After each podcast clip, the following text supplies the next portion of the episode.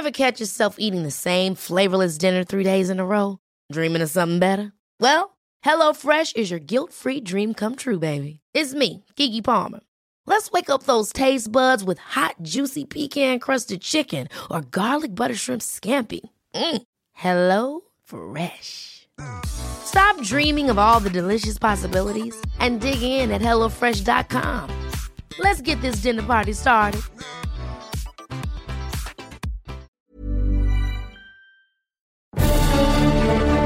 Cada martes por la noche, los expertos se reúnen para debatir, polemizar, desmenuzar a la noticia y a sus protagonistas en un sitio único, diferente y sin censura. Esta es la mesa de análisis, a fuego lento, bajo la conducción de Alfredo González Castro, por El Heraldo Radio. Iniciamos.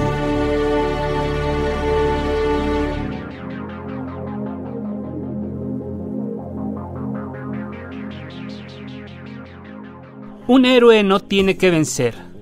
Un héroe no tiene que ser grandioso. Un héroe puede ser una persona normal, capaz de sobrepasar eventos extraordinarios con gracia y mucha dignidad. Muy buenas noches, gracias por sintonizarnos en esta emisión de la Mesa de Opinión a Fuego Lento.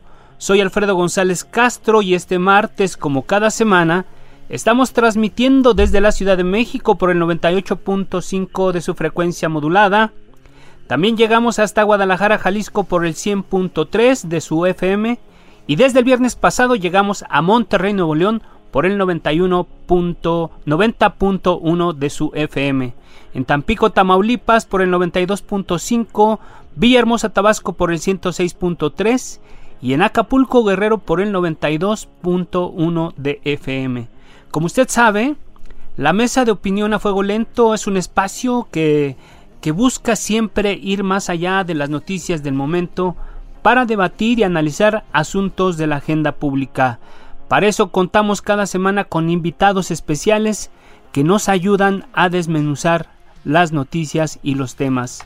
Y esta noche doy la bienvenida a mi colega y amigo Isaías Robles, quien nos acompañará en la conducción de este espacio. Isaías, buenas noches, ¿cómo estás? ¿Qué tal Alfredo? Muy buenas noches, buenas noches a todo nuestro auditorio. Pues bueno, estrenando eh, estación a partir de, del pasado viernes, estamos ya también en Monterrey, Nuevo León, como tú bien lo comentas, por el 90.1 de su frecuencia modulada y con, por supuesto con muchísimo gusto saludando a todo nuestro público, deseándole que estén bien, cada uno de ustedes y los suyos.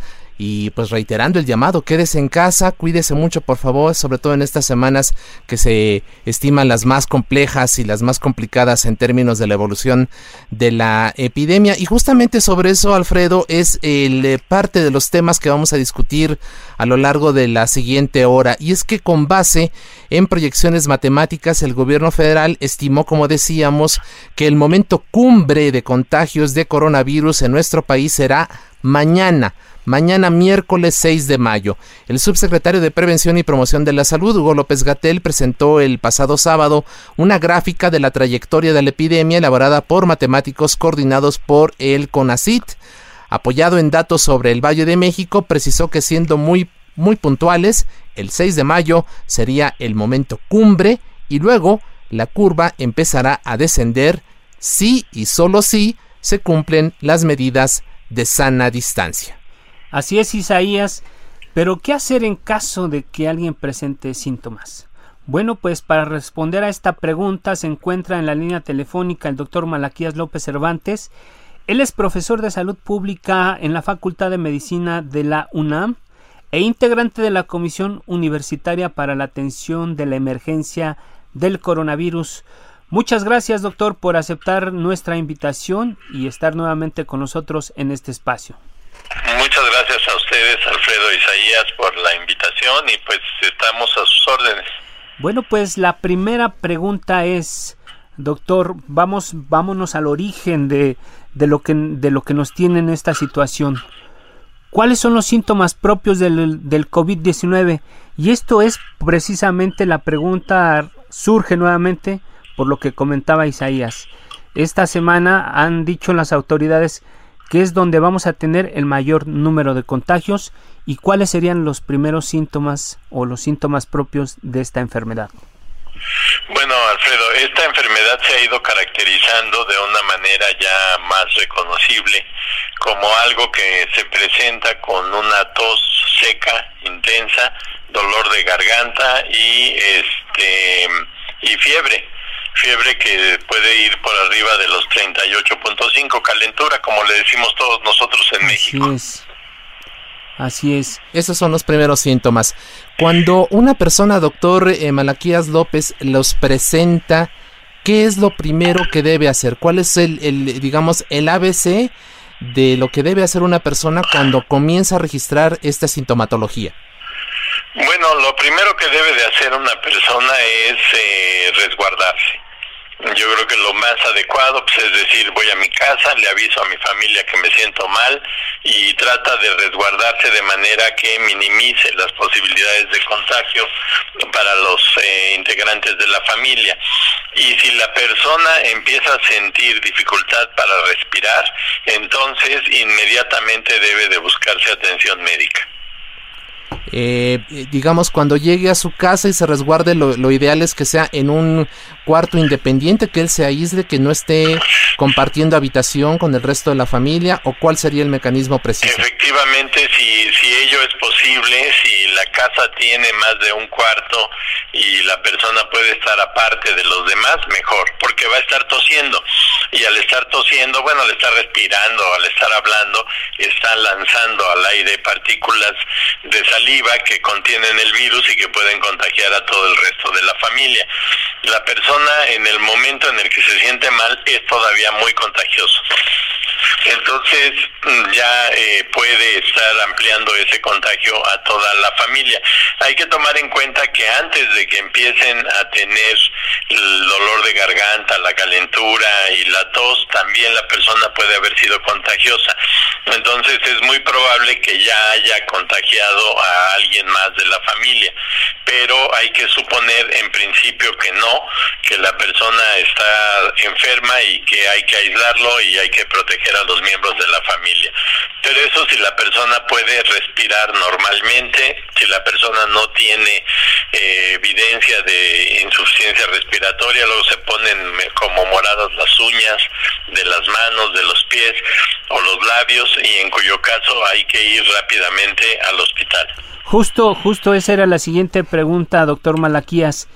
En, en, en, ese preciso momento es cuando la gente tiene que acudir al, al hospital o puede hacerlo antes, porque entendemos que una de las situaciones que está enfrentando en este momento el sector salud es precisamente que ya se están saturando los centros hospitalarios.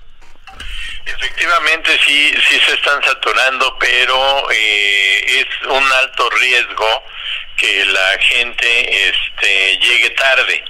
Si, si las personas acuden muy tardíamente al hospital, él está muy avanzada ya la enfermedad, entonces se vuelve mucho más difícil su tratamiento. Creo yo que hay que estar alertas.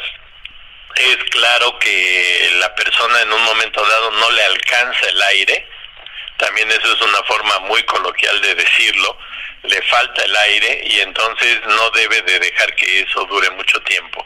A la primera eh, ocasión en la que la persona sienta que el aire no le resulta suficiente, debe de acudir a la unidad médica. Hace, hace unos días, doctor Malaquía, le voy a platicar algo a usted, a los amigos del auditorio. Un colega periodista que cubre las conferencias mañaneras hablaba precisamente de, de los casos de contagio que ya se presentaron ahí en Palacio Nacional, en el Salón de la Tesorería. Y bueno, nos decía él que, que por, por simple precaución varios, varios colegas periodistas acudieron con el médico y les decían que empezaban a sentir como síntomas, como que dolor de cabeza. Pero, pero el doctor que los atendió, el médico que los, que los atendía, le decía que muchas veces estos síntomas se, sienten como por una cuestión psicológica.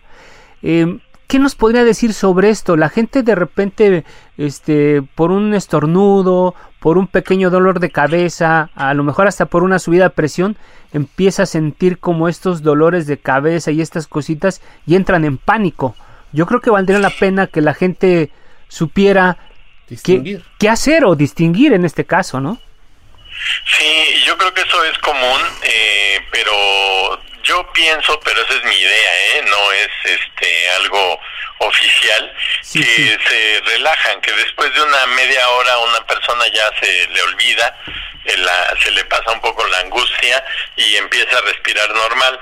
Si a pesar de todo sigue sintiendo que el aire no le alcanza, entonces sí debe de acudir con el médico.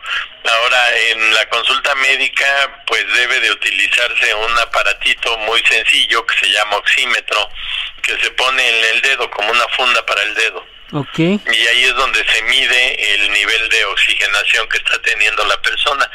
Si ese nivel de oxigenación baja del 92%, entonces la persona debe de ser eh, llevada a atención médica hospitalaria. Es decir, la gente también tiene que tomarlo con calma porque está, de repente parece que está muy sobreinformada y piensa que cualquier cambio en su cuerpo ya significa que tienen el contagio. Eso yo creo que... ¿Cuál sería la recomendación para estas personas, doctor? Bueno, la, la mejor manera de enfrentar la enfermedad es no caer en el pánico porque efectivamente el pánico puede conducir a las personas a actuar de manera incorrecta. Eh, hemos visto escenas incluso violentas que se han dado en los hospitales, se han tenido confrontaciones con el personal médico y con otras personas, y yo creo que eso no nos ayuda en nada. Eh, tiene que haber un ambiente adecuado para la atención de las personas y eh, pues tratar de a lo más rápido posible llevar a la gente cuando lo necesita a la unidad donde se le puede atender de la manera correcta. Así es. Ahora, doctor eh, Malaquías López Cervantes, integrante de la Comisión Universitaria para la Atención de la Emergencia del Coronavirus, cuando una persona ya comprobó que efectivamente padece estos síntomas, que tiene sobre todo esta tos seca, esta dificultad para la respiración y, siente la necesidad de acudir a una unidad hospitalaria, ¿Cómo debe ir? ¿Cuáles son las recomendaciones que usted eh, nos eh, sugiere para que las personas lleguen a, a, los hospitales que pues por desgracia ya están presentando muchos de estos casos y, cómo evitar justamente que las personas que lo acompañen y todo esto también sean expuestas y estén en riesgo del contagio. Bueno, lo mejor es pues utilizar cubrebocas. Durante todo el traslado, por supuesto, el que se siente mal es la persona más importante que debe de ponerse un cubrebocas, porque es quien puede contagiar a los demás. Entonces el cubrebocas va a disminuir la posibilidad de que los otros se contagien. Y durante todo el traslado y en la llegada al hospital debe de tener la protección del cubrebocas todo, toda la gente. Y pues acudir y, buscar dentro de la unidad el sitio donde se tienen que presentar eh, puede ser el servicio de urgencias puede haber algún lugar donde se está llevando a cabo el triage y allí eh, pues solicitar la atención Ahora, eh, cuando alguien llega a los centros hospitalarios, ¿cuál es el procedimiento normal que debería de, llevarse a cabo para atender a estas personas que tienen esta sintomatología y que es muy probable que sí estén contagiadas? Bueno, pues ese es lo que ahora ya se volvió muy conocido, el servicio de triage.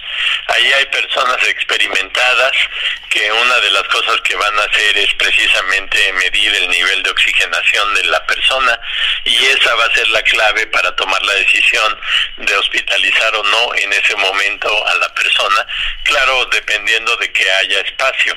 Si no hay espacio, eh, les deben de orientar hacia dónde deben de buscar la atención, cuál es el sitio más adecuado y más cercano para que acudan a buscar atención si en esa unidad no están en posibilidades de atenderlos. Doctor Malaquías, eh, hace unos días, hace unas semanas se hablaba mucho de las pruebas. Hoy ya no se habla de las pruebas porque la mayoría de la gente que está acudiendo a los hospitales es ya con todos los síntomas que, que se registran que tiene la enfermedad. ¿Es recomendable, usted recomienda a la gente que en cualquier al menor asomo de una sospecha se hagan unas pruebas, busquen hacerse estas pruebas? Bueno, el personal del hospital debería de tener la posibilidad inmediata de tomar una muestra y mandarla al laboratorio, porque lo que estamos platicando describe lo que se considera un caso sospechoso de la enfermedad y la normativa es que cuando un caso es sospechoso se tome una muestra y se mande al laboratorio. Ok. Este, este, los resultados de estas pruebas, ¿cuánto tiempo tardan, doctor? Pues va a variar dependiendo de dónde se encuentre la persona, a dónde se envía la muestra. Antes parecía todo muy simple y muy tardado, que era vayan al ISTE, perdón, al INDRE con las muestras y allí van a ser procesadas. Hoy ya tenemos laboratorios con capacidad de hacer esta prueba en muchos lugares y ahí es donde van a llegar, pero el máximo de tiempo que se debería de pensar en esperar es 48 horas. Así es. Y ahora, cuando, eh, eh, cuando el médico determina que sí es la necesaria la, hospitaliz la hospitalización, ¿cuándo es cuando se, se, dice que la persona así de plano no puede regresar a su hogar y tiene que, que ser eh, hospitalizado para recibir una atención mucho más directa? Bueno, cuando su nivel de saturación de oxígeno no es el adecuado. Entonces, como comentaba hace rato, la clave pues es el oxímetro para poder saber eh, cuál es el nivel de saturación de oxígeno que está presentando la persona y en ese momento poder decidir sobre la hospitalización. Cuando baja de 92%, eh, la persona debe recibir oxígeno sea o no con este con un respirador bueno de hecho no no requieren inmediatamente muchas personas el, respirador eh, el respirador eh, la intubación me refiero no eso ya solamente los que son muy graves.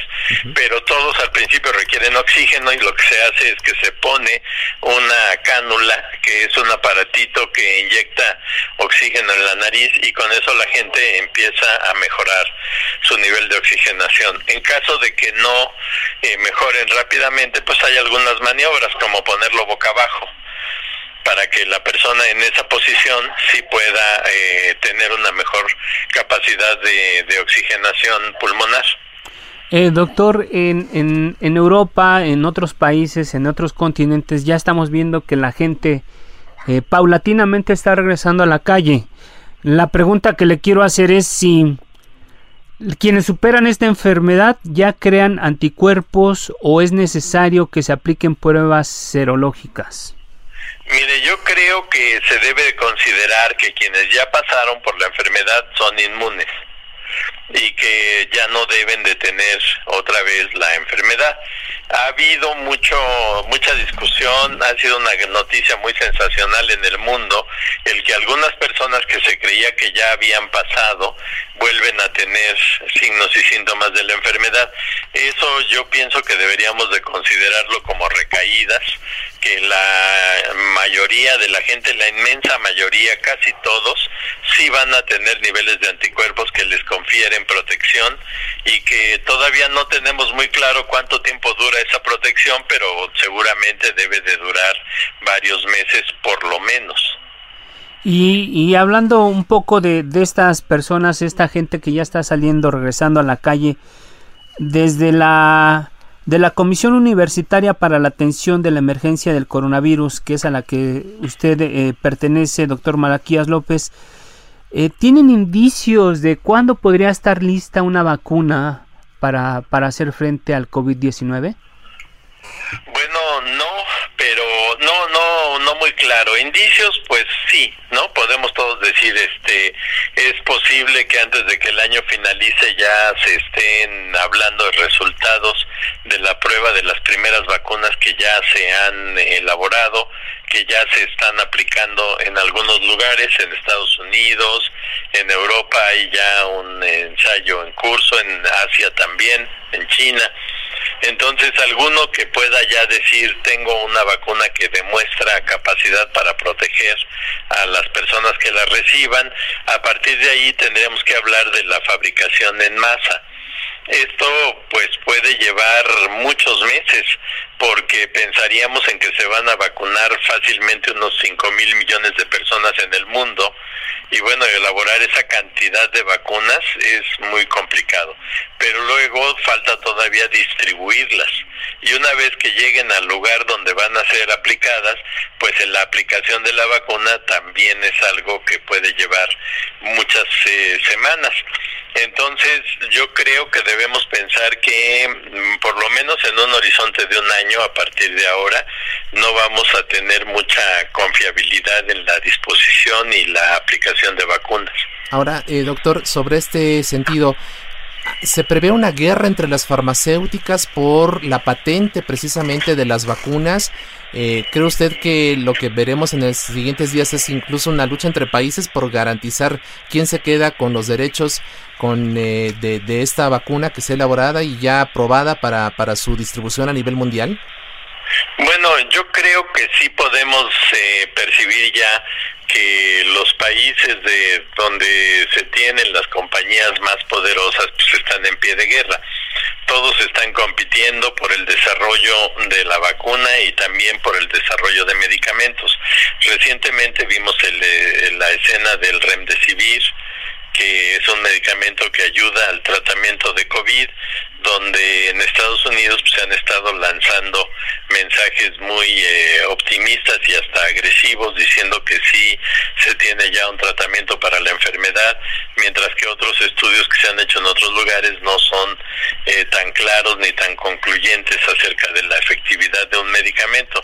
Pues igual va a pasar con las vacunas, creo que ya de hecho se están haciendo pactos entre naciones, me parece que Francia ha sido uno de los primeros países en avisar que se retira de la competencia que va a colaborar pero no va a tratar de ser el sitio donde se desarrolla y se se, se presenta la, la, vacuna para la gente.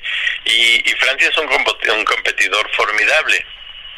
Sus laboratorios tienen un papel extremadamente importante en la producción y venta de otras vacunas, sin ir muy lejos de la vacuna de la influenza tienen una capacidad técnica fabulosa para, para pensar en el desarrollo de una nueva vacuna y al parecer ellos dicen yo colaboro pero no me voy a, a meter directamente en el tema de ser el productor de la vacuna, pero yo creo que China, Estados Unidos, el Reino Unido sí están y Alemania sí están compitiendo muy fuertemente por el liderazgo. ¿Qué, es lo que hace el Remdesivir, doctor? ¿Qué, conocimientos tienen ustedes aquí en la UNAM sobre lo que está produciendo esta, este, este fármaco que parece que pudiese ser uno efectivo para el tratamiento de, la pandemia? Bueno, la expectativa es que el remdesivir bloquee la unión del virus con las células que, que, el, que el virus infecta. Eh, básicamente las, las células del epitelio respiratorio, pero también hay de otras partes del organismo. Y eh, administrado eh, tempranamente, al disminuir la posibilidad de que el virus se adhiera a la célula para penetrar en ella y para destruirla en su intento por multiplicarse, acorta el tiempo en el que la persona está padeciendo la enfermedad. Pero pues los datos hasta ahorita publicados, insisto, son conflictivos. Lo que de palabra se ha dicho en Estados Unidos es que reduce como en 30% la duración, que quiere decir que una persona en lugar de estar 10 días eh, hospitalizado puede estar 7 y salir adelante. El tema, la gran discusión es cuántas personas realmente van a evitar la pérdida de la vida si recibieran el tratamiento y en eso no hay un acuerdo todavía con respecto a la investigación realizada y presentada. Ok, gracias doctor Malaquías. Una pregunta que no sé si usted la ha escuchado, nosotros lo escuchamos con, con parientes, con radioescuchas, con lectores, con televidentes, es cuánto va a durar esta, esta contingencia, esta jornada nacional de, distanciamiento. Eh, hay dos, dos momentos, digo, dos momentos que en el que están apuntando las autoridades, que es esta semana vamos a tener la cresta más, más alta de contagios y prevén que el 17 de mayo eh, pudieran retomarse algunas actividades en algunos municipios que no han presentado casos y que el primero de junio ya prácticamente se estarían se estarían abriendo un poco más eh, eh, la, la vida normal en todos los sentidos. Yo le quisiera preguntar desde la Comisión Universitaria para la Atención de la Emergencia del Coronavirus, ¿qué proyecciones son las que tienen ustedes? ¿Coinciden con las que tiene la autoridad o ustedes ven un escenario diferente?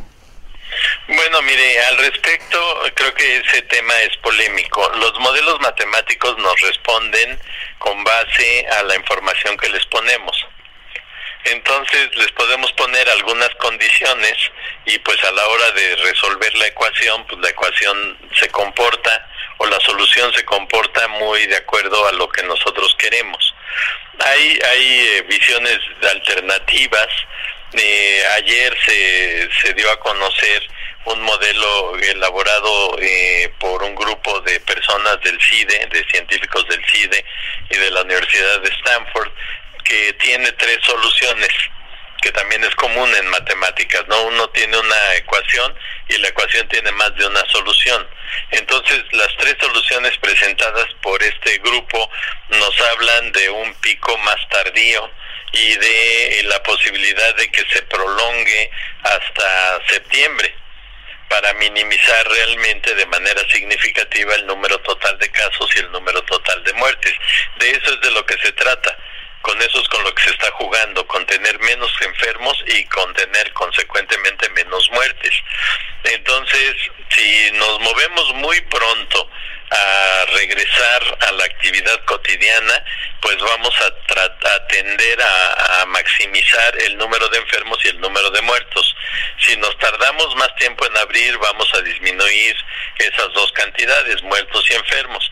Y mientras más tardemos, hasta digamos por allí de finales de agosto, pues más, eh, más impacto benéfico tendríamos en términos de del impacto eh, de la enfermedad sobre la población, aunque la falta de dinero, la inactividad económica, pues también está amenazando la vida y la salud de la gente. Entonces creo que buscar el equilibrio es lo difícil, esa es la labor de los políticos. Y bueno, pues vamos a ver, ojalá que no se equivoquen y que no tengamos una reactivación importante de la epidemia.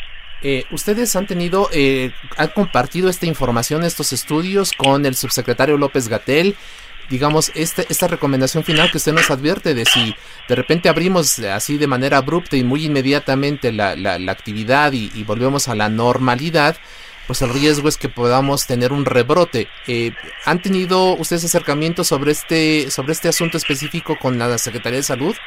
Bueno, personalmente no, eh, yo no, yo no estoy en los grupos donde se discute esto eh, junto con las autoridades federales hay un par de grupos en el que participan personas de la UNAM, eh, pero pues es información internacional pública. Y la OMS ha insistido mucho en esto en decir, cuidado, eh, hagamos lo que hagamos, sigue existiendo un número muy alto de personas susceptibles al contagio y si les llevamos la oportunidad de contagiarse, pues no nos vaya, no nos debería de sorprender la posibilidad de que se enfermen y mueran. Eh, hay muchos municipios donde no sabemos si está circulando el virus o no. El que no se reconozcan casos no quiere decir que no haya y eso se puede repetir una y otra vez. Eh, los casos pues pueden ser asintomáticos, pueden ser leves, pueden estar presentes en la población muy joven y por lo tanto ni siquiera se acercan a buscar atención médica. Y, y, eso no quiere decir que en ese municipio no haya transmisión. Y de todas maneras, muchos municipios donde decimos que no hay casos, pues son municipios relativamente marginados o muy marginados y pues de qué nos serviría abrir la vida cotidiana en esos lugares si ellos no tienen un peso específico importante en la economía y en la actividad social. Nada más nos vamos a exponer para que se les lleve el contagio. Entonces hay que ser muy cuidadosos.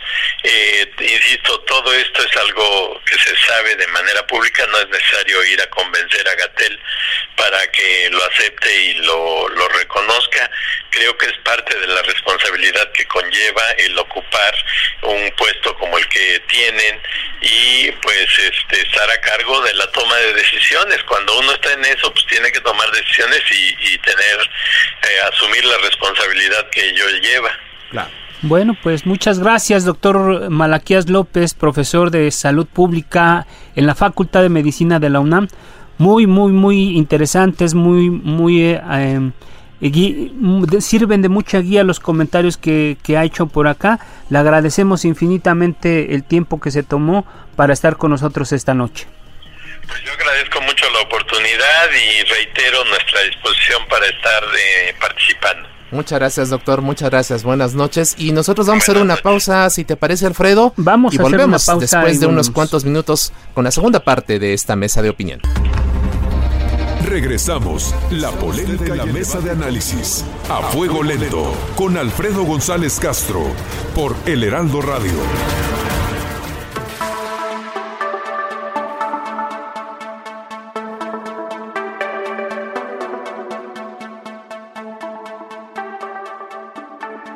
Pues amigos del auditorio, Isaías, volvemos a la mesa de opinión a fuego lento y e importante recordar que estamos transmitiendo por el 98.5 de la frecuencia modulada y que además nos puede sintonizar en el Estado de México por el 540 de AM, en Tijuana, Baja California por el 1700, en Texas también nos puede sintonizar por el 91.7 de FM HD4 en McAllen y 93.5 en la ciudad de Bronzeville.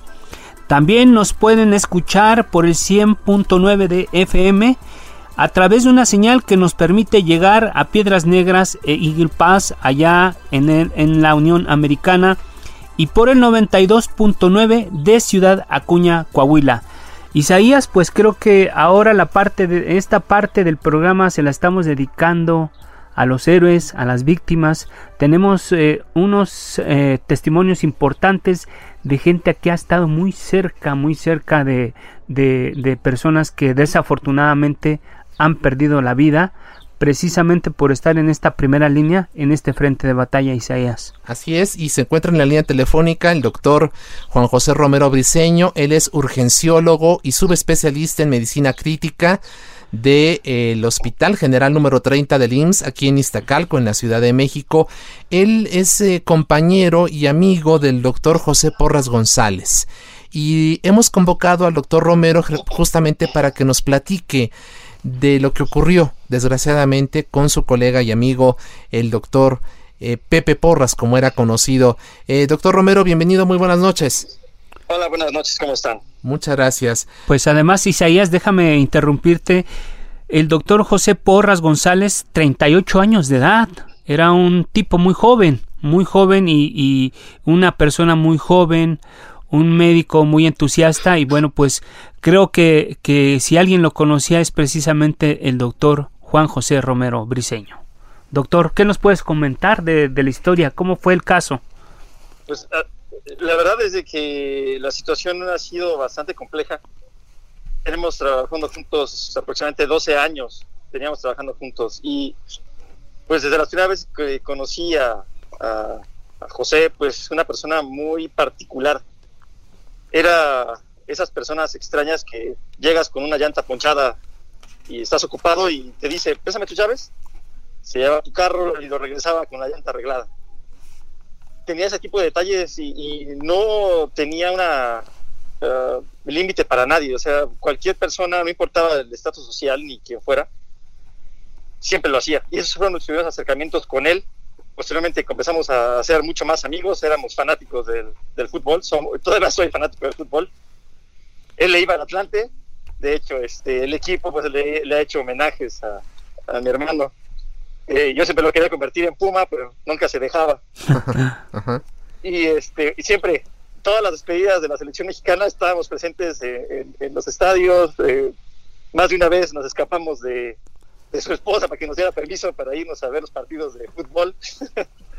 Hermanos de vida. Sí, literal, muy, muy, muy amigos. De hecho, llegó el momento que ya ni siquiera era necesario hablar todos los días, sino nada más era así de, oye, necesito esto, y sí, cuenta con ello.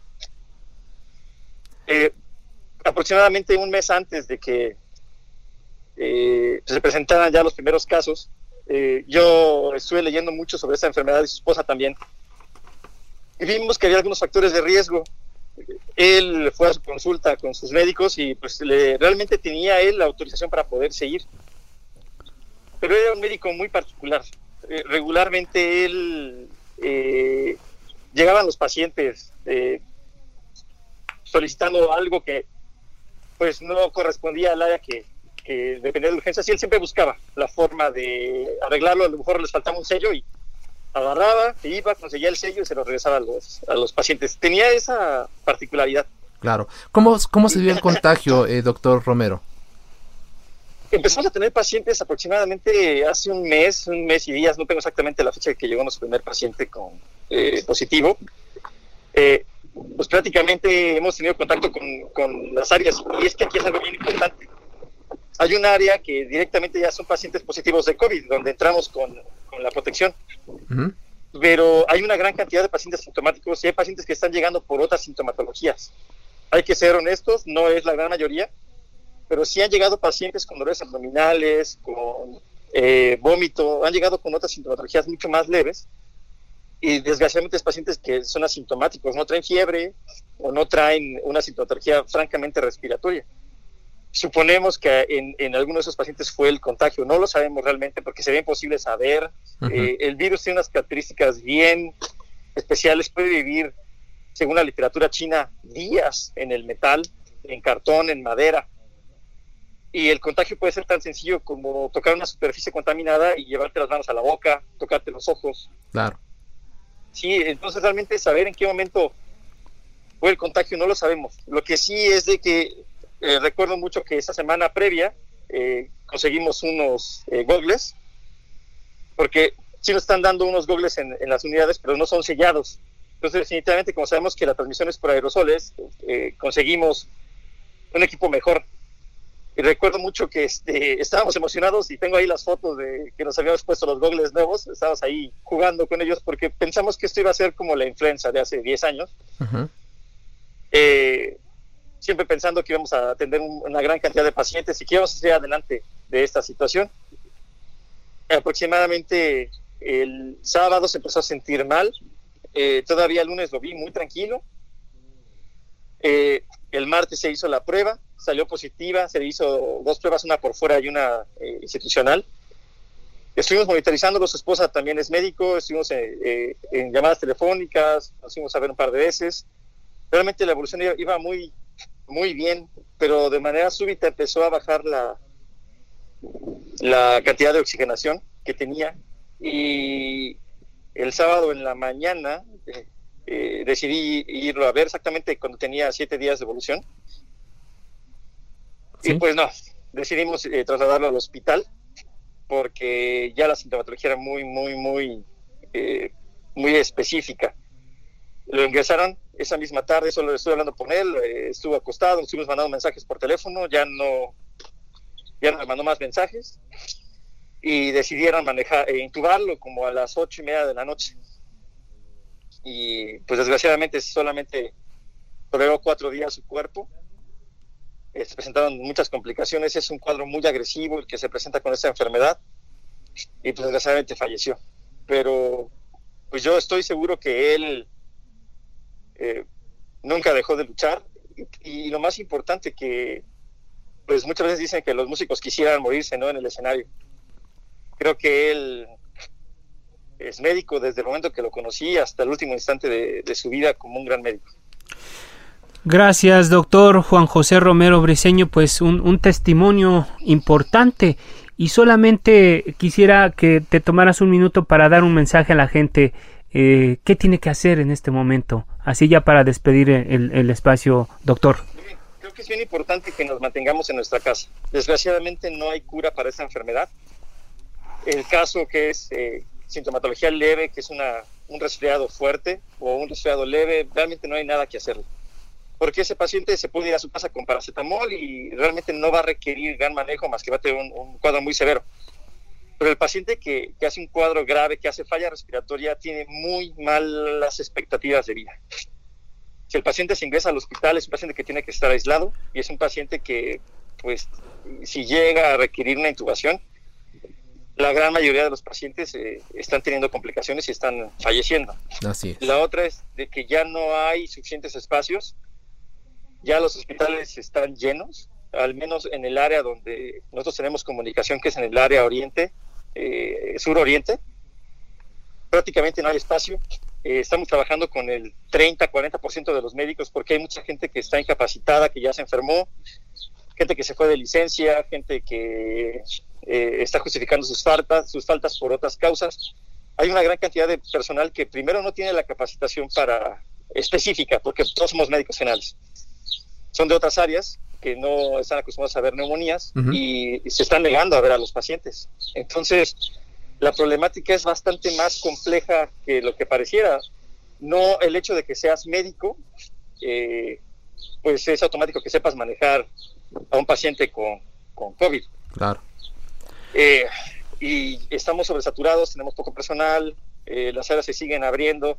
Hay, hay una aplicación que nos sigue poniendo como disponibles y yo les puedo asegurar que no tenemos espacio donde meter pacientes y probablemente se puedan abrir más espacios, pero ya no hay médicos. Se están enfermando enfermeras, personal administrativo. Ahorita, eh, desgraciadamente, algunos de nuestros jefes de, de, servicio también están contagiados.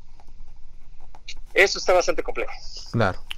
Pues doctor Juan José Romero Briceño, urgenciólogo, subespecialista en medicina crítica del Hospital General 30 del IMSS, allá aquí en Iztacalco, te agradecemos mucho tu, tu testimonio y valga desde aquí, de todo Heraldo Media Group, de todos nosotros, eh, este, este, esta entrevista para recordar la labor de, de, de personal, de gente como Pepe Porras y sobre todo a ustedes que siguen allí en la primera línea de batalla para poder hacer la lucha en contra de este COVID-19. Muchas gracias, gracias por compartirnos la historia de Pepe Porras y sobre todo gracias por permanecer al frente pese a los riesgos que esto implica para su propia integridad. Un enorme abrazo. Gracias, doctor. Hasta luego, buen día. Muchas gracias. A fuego lento, lento. con Alfredo González Castro.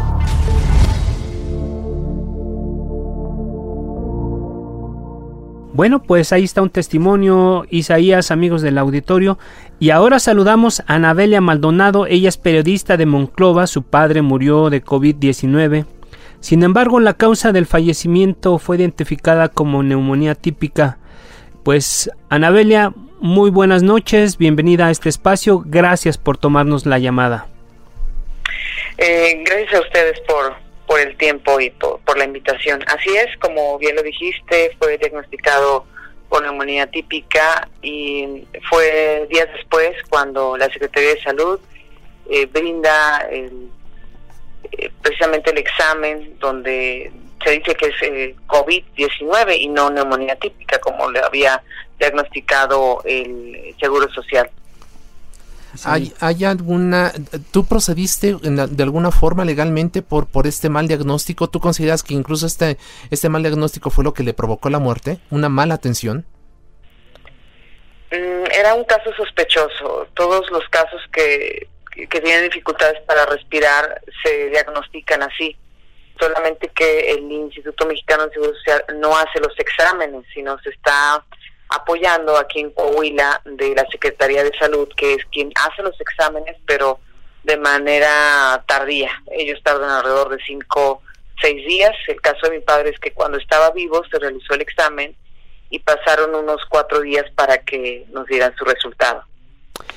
Anabelia, platícanos un poco cómo fue que tu señor padre eh, se contagió de, del virus, porque entiendo que fue en un, en un centro hospitalario. Así es, fue en el mismo Instituto Mexicano de Seguro Social, es la clínica 7 de Monclova, donde el, día 22 va a visitar a un familiar enfermo. en ese momento, en ese lapso, estaba internado el, el paciente cero, un trailero que venía de Chicago con los síntomas, eh, sospechoso también de COVID-19, sin embargo, no toman las medidas pertinentes y lo dejan ahí en el tercer piso junto con otros enfermos de, pues, de enfermedades generales, no tan graves como, como coronavirus.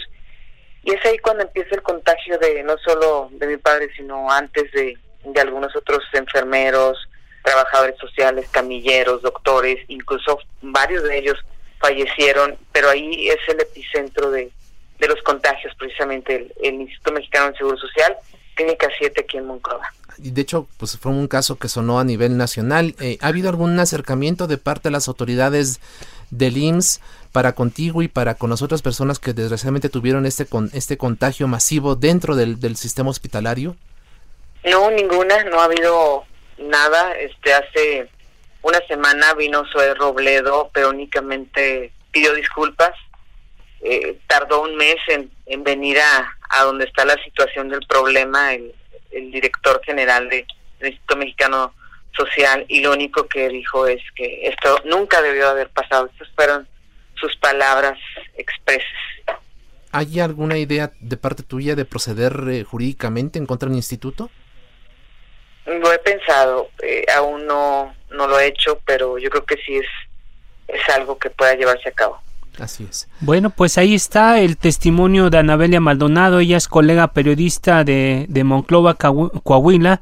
Y es importante el testimonio que nos está ofreciendo en este momento porque precisamente en aquel lugar fue donde se generó el epicentro de, los contagios en, en México. Isaías, amigos del auditorio, el paciente cero, como bien ella, ella nos cuenta, fue, fue un, una persona, un conductor de un tráiler que provenía de los Estados Unidos y lo que llama mucho la atención es que efectivamente Monclova está en la estadística como uno de los municipios con un determinado número de casos, 200 si no mal recuerdo, y lo que llama mucho la atención es que precisamente las autoridades están en este momento pensando en levantar esta contingencia, esta sana, esta jornada nacional en 20 días aproximadamente, eh, porque se, supone que hay municipios que no tienen contagios, pero una cosa es que no tengan contagios y otra cosa es que no estén reportados.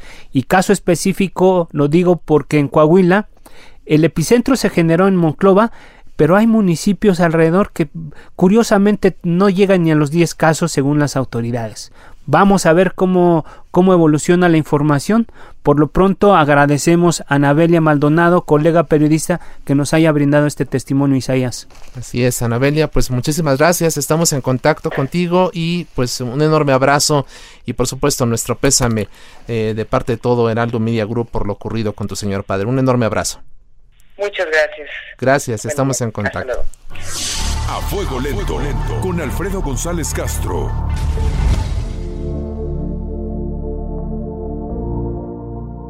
Bueno, ya estuvimos allí escuchando el testimonio de nuestra colega periodista Nabelia Maldonado desde Monclova, en este lugar que se convirtió justamente en el primer caso en México, el caso cero, que provocó una, un contagio eh, masivo dentro de, una dentro de una instalación hospitalaria del Instituto Mexicano del Seguro Social, pero ahora eh, vamos a dar la bienvenida a Tania.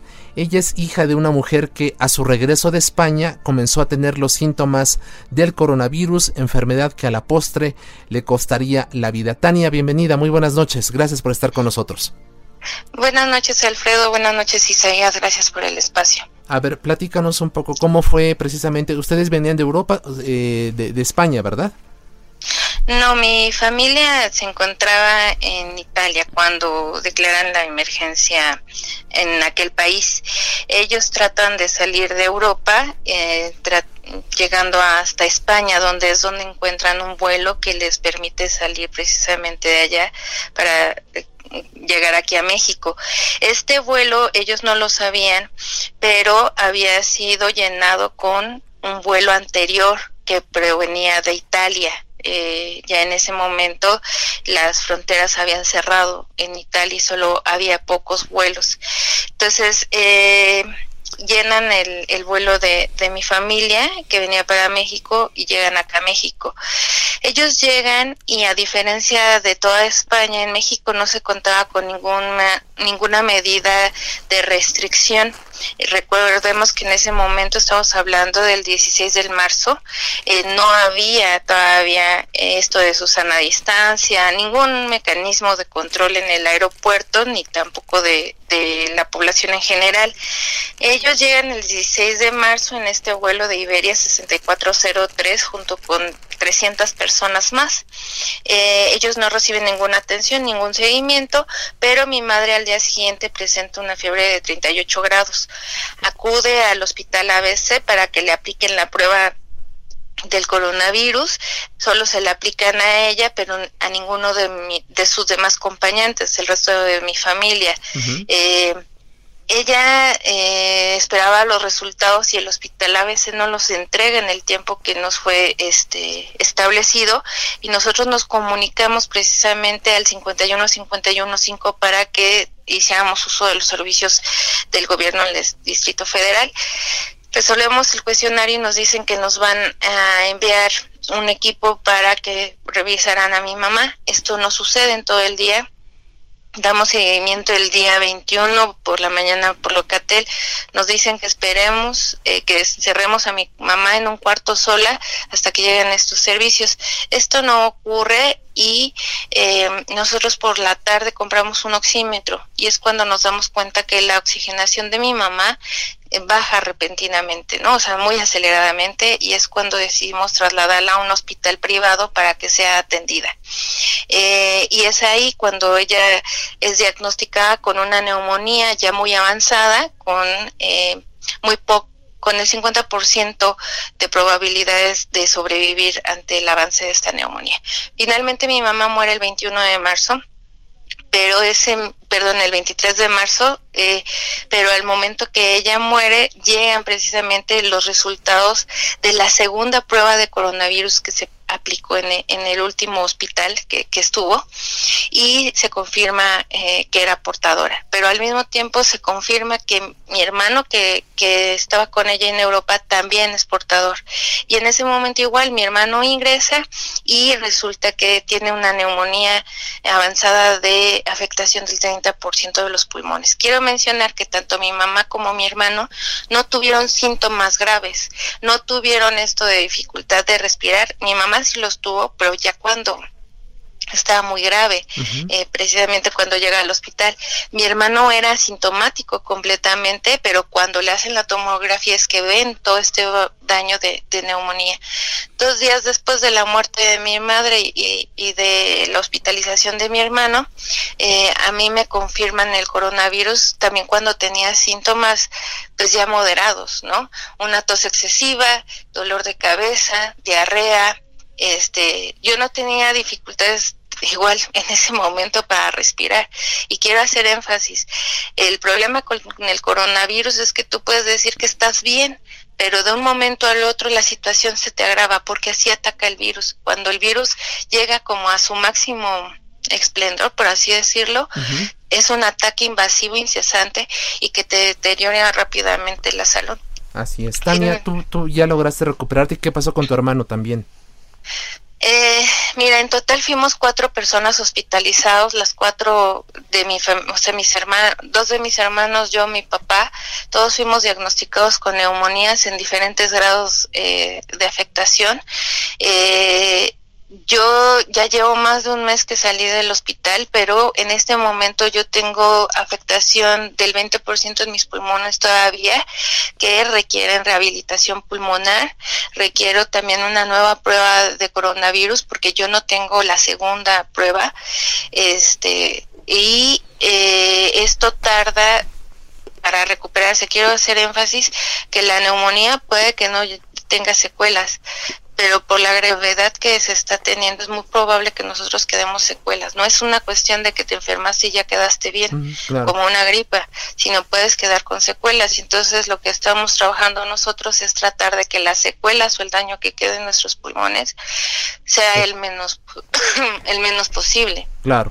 Tania, pues agradecemos mucho tus testimonios. Muchísimas gracias por compartirlo y si te y si nos lo permites, pues vamos a seguir monitoreando tu, tu condición, por supuesto la de tus hermanos y tu padre y pues por lo pronto un enorme abrazo de parte de todo Heraldo Media Group por la pérdida irreparable de tu señora madre y estamos en contacto si te parece. Muchísimas gracias por compartir el testimonio con nuestro público. Muchísimas gracias a ustedes por el espacio. Muchas gracias, Tania. Bueno, pues eh, ya llegamos prácticamente al, al, al, final de este espacio, Isaías, amigos del auditorio. Pero bueno, pues ahí tenemos los testimonios de los héroes, de las víctimas. Y pues como, como decía un filósofo que no me acuerdo en este momento, Isaías, puede ser un héroe lo mismo el que triunfa que el que sucumbe, pero jamás el que abandona el combate. Y bueno, pues valga precisamente este, este espacio que hemos dedicado a los héroes y también a las víctimas de esta pandemia. Agradecemos a los especialistas, a los, eh, a los testimonios de, que, de quienes nos han acompañado a lo largo de este espacio y los invitamos, Alfredo, para que te acompañe el próximo jueves a las 10 de la noche en la mesa de opinión en coproducción con La Silla Rota. Así es Isaías y pues no nos queda más que agradecer a, todos los colegas que hacen posible este espacio, Orlando Oliveros en la producción y a Jorge Aguilar en los controles técnicos. Se acabó. Muy buenas noches. Descanse y quédese en casa, quédese en casa. La polémica por hoy ha terminado. Le esperamos el próximo martes para que junto con los expertos analicemos la noticia y a sus protagonistas en la mesa de análisis a fuego, lento, lento por El Heraldo Radio con la H que sí suena. Ever catch yourself eating the same flavorless dinner three days in a row? Dreaming of something better? Well, HelloFresh is your guilt-free dream come true, baby. It's me, Kiki Palmer. Let's wake up those taste buds with hot, juicy pecan crusted chicken or garlic butter shrimp scampi. Mm. Hello Fresh. Stop dreaming of all the delicious possibilities and dig in at HelloFresh.com. Let's get this dinner party started.